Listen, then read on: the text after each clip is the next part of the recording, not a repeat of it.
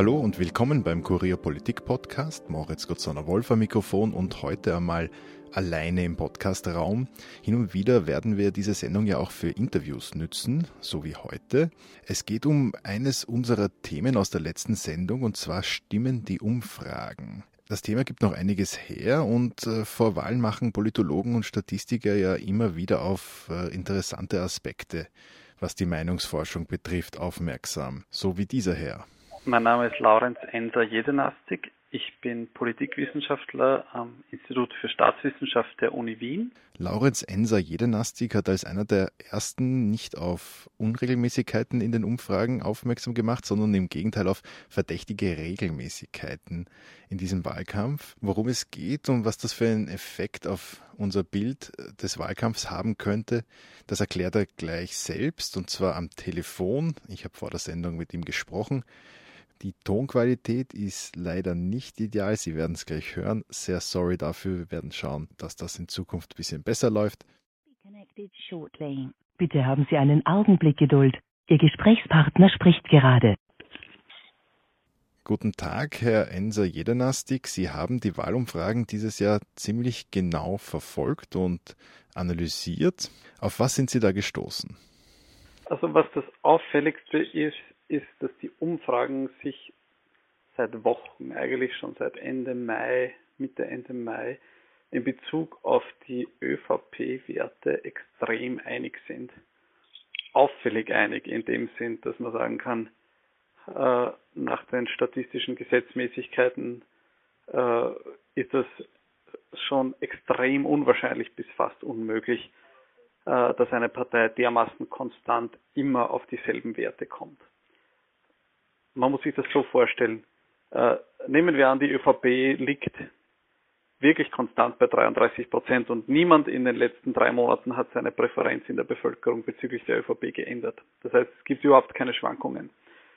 Selbst in so einem unrealistischen Szenario müsste dadurch, dass die Umfragen ja natürlich nur Stichproben äh, beinhalten, selbst dadurch müssten äh, manchmal ein bisschen mehr Prozent, ein bisschen weniger Prozent rauskommen. Manchmal müsste die ÖVP, selbst wenn sie tatsächlich bei 33 liegt, manchmal müsste die Umfrage 35 ausspucken und manchmal 30 oder 31, manchmal 36 und natürlich öfter 33 oder 34, aber es müsste eine gewisse Streuung geben. Und man weiß sozusagen nach den Gesetzen der Statistik, wie groß diese Streuung sein müsste. Und diese Streuung ist derzeit circa nur halb so groß bis zwei Drittel so groß, wie sie sein sollte. Was könnte das für die Umfragewerte bedeuten im Fall der ÖVP zum Beispiel? Wo würde der, wo würde der wahre Wert liegen? Das ist unmöglich zu sagen. Es kann sein, dass das stimmt, also dass die im Mittel äh, richtig sind. Wir können eigentlich überhaupt nicht, wir wissen nur, dass eben die Streuung zu gering ist. Wir wissen nicht, sind die Werte sozusagen im Schnitt zu hoch, zu niedrig oder passen sie. Alles das ist möglich. Was, ähm, was wir bedenken müssen, ist, wir sollten einfach einberechnen, dass selbst wenn uns die Umfragen so ein genaues Bild zeigen oder so ein präzises Bild von, die Partei liegt immer bei 33, 34 Prozent, dadurch, dass die Umfragen womöglich sozusagen ein bisschen sich aneinander orientieren oder manche Institute sich aneinander orientieren, haben wir eigentlich weniger Information zur Verfügung. Also ich habe ja nicht sozusagen aus den letzten Wochen jetzt Hausnummer 40 voneinander unabhängige Umfragen, sondern wenn die sich aneinander orientieren, dann geht ja Information verloren. Das heißt, dass einfach die Unsicherheit größer ist, als uns jetzt die Umfragen suggerieren. Worauf führen Sie das zurück? Da können wir nur spekulieren. Äh, was das, was ein Grund sein kann, ist, dass die Umfrageinstitute äh, sich ein bisschen aneinander orientieren oder manche. Ich glaube nicht, dass das alle betrifft, aber es gibt womöglich manche, die sich daran orientieren, was denn die anderen so publizieren. Und man muss sich vorstellen, dass ja Umfrageinstitute äh, viele Freiheitsgrade haben bei der Hochrechnung von Werten. Das heißt, ich habe meine Rohdaten und ich habe meine Gewichtungen, aber viele Leute sagen mir ja nicht, äh, wen sie wählen werden, weil sie noch unentschlossen sind oder weil sie es nicht sagen möchten. Also ich kriege ja nur von, weiß ich, 70, 80 Prozent der Befragten eine tatsächliche Auskunft und auf die restlichen muss ich dann hochrechnen. Ja, ich muss überlegen, äh, was werden die Leute, die zwar zur Wahl gehen werden, aber es mir jetzt nicht sagen, was werden die tun. Und da muss ich gewisse Annahmen treffen, das, das ist sozusagen keine exakte Wissenschaft, da muss ich mit Erfahrungswerten operieren und da habe ich Spielraum. Selbst bei der Gewichtung habe ich gewisse Spielräume, was für Faktoren ziehe ich genau heran. Das heißt, man kann Pi mal Daumen etwas dazugeben, wegnehmen. Passiert das so? Da muss man jetzt sagen, da kann man, da können unterschiedliche Leute mit komplett sauberen Methoden und sozusagen logischer und methodisch korrekter Vorgehensweise zu unterschiedlichen Ergebnissen kommen. Das heißt, die eine richtige Methode, wie ich auf Basis meiner Rohdaten dann durch Gewichtung und Hochschätzung auf die Werte komme, die ich publiziere, die gibt's nicht. Es gibt verschiedene plausible Herangehensweisen an das. Und je nachdem, welche ich wähle und welche Annahmen ich treffe darüber, wie zum Beispiel die Wahlbeteiligung in verschiedenen Gruppen sein wird, äh, je nachdem komme ich auf etwas andere Werte. Und dann kann es natürlich sein, dass ich sozusagen mehrere dieser Methoden ausprobiere, mehrere Varianten rechne und vielleicht entscheide ich mich am Ende dafür, dann die zu nehmen, die am stärksten äh, dem Konsens der bisher veröffentlichten, veröffentlichten Umfragen ähnelt. Und ich glaube, das ist der Mechanismus, wie das passiert. Also da muss gar keine böse Absicht oder so dahinter sein, sondern es kann einfach sein, dass die Leute sagen, okay, äh, ich probiere das mal auf verschiedene Varianten, die alle plausibel sind und argumentierbar sind.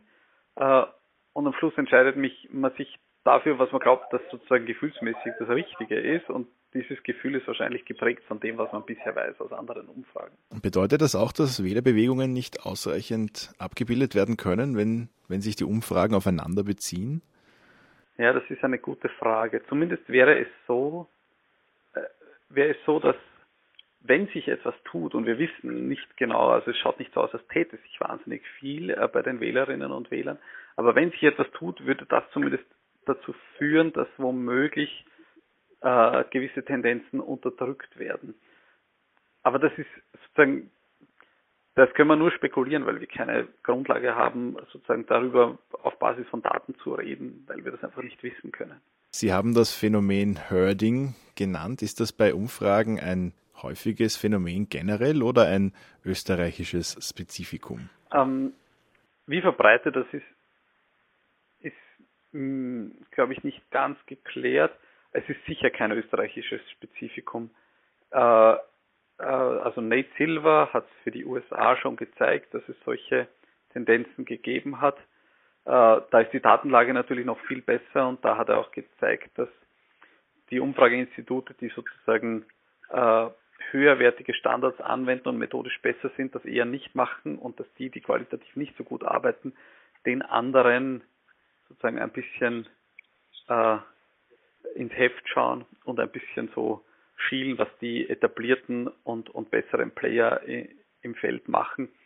Also dass das sozusagen so äh, gewisse Tendenzen gibt, dass sich die weniger qualitativ hochstehenden Institute an den anderen orientieren. Zum zweiten Hörding-Verdacht, den Sie ja auch hegen, da geht es um die Kleinparteien, von denen fast immer eine auf vier Prozent kommt in den Umfragen oder auch mehrere gleichzeitig. Aber es ist, wenn man sich die Listen anschaut, es kommt ja fast nie vor, dass eine Partei drei Prozent hat. Es ist fast niemand unter der vier Prozent Hürde. Ist das dasselbe Phänomen? Ja, hier ist die statistische Beweisführung ein bisschen schwieriger.